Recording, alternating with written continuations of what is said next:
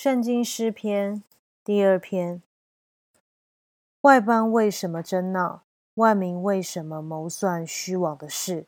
世上的君王一起起来，臣宰一同商议，要抵挡耶和华，并他的受膏者，说：我们要挣开他们的捆绑，脱去他们的绳索。那坐在天上的必发笑，主必嗤笑他们。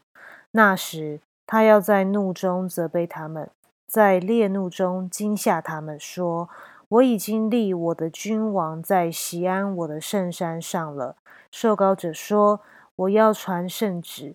耶和华曾对我说：‘你是我的儿子，我今日生你。你求我，我就将列国赐你为基业，将地级赐你为田产。你必用铁杖打破他们，你必将他们如同……’”凿匠的瓦器摔碎。现在你们君王应当醒悟，你们世上的审判官该受管教，当存敬畏侍奉耶和华，又当存战惊而快乐。当以嘴亲子，恐怕他发怒，你们便在道中灭亡，因为他的怒气快要发作。凡投靠他的，都是有福的。诗篇第二篇。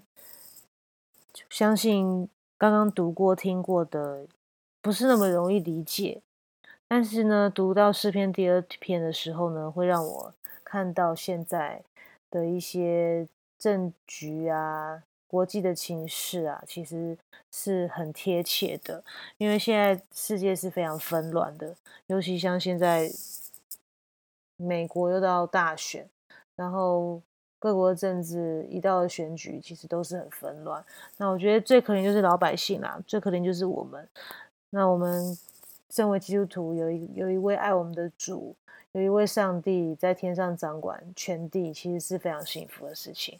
因为不管这个世界是如何的纷乱，如何的嗯让人觉得不安，但是我们都有一位主可以仰望，我们都有一位爱我们的神可以守护着我们。而且可以随时的倾听我们的祷告，这是一件很幸福的事情。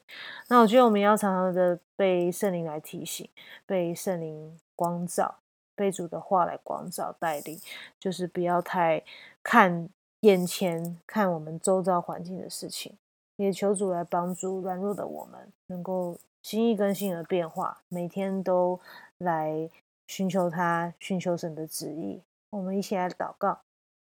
阿巴父，我们主，我们感谢你赐给我们这样宝贵的话语。主啊，真的千年如一日。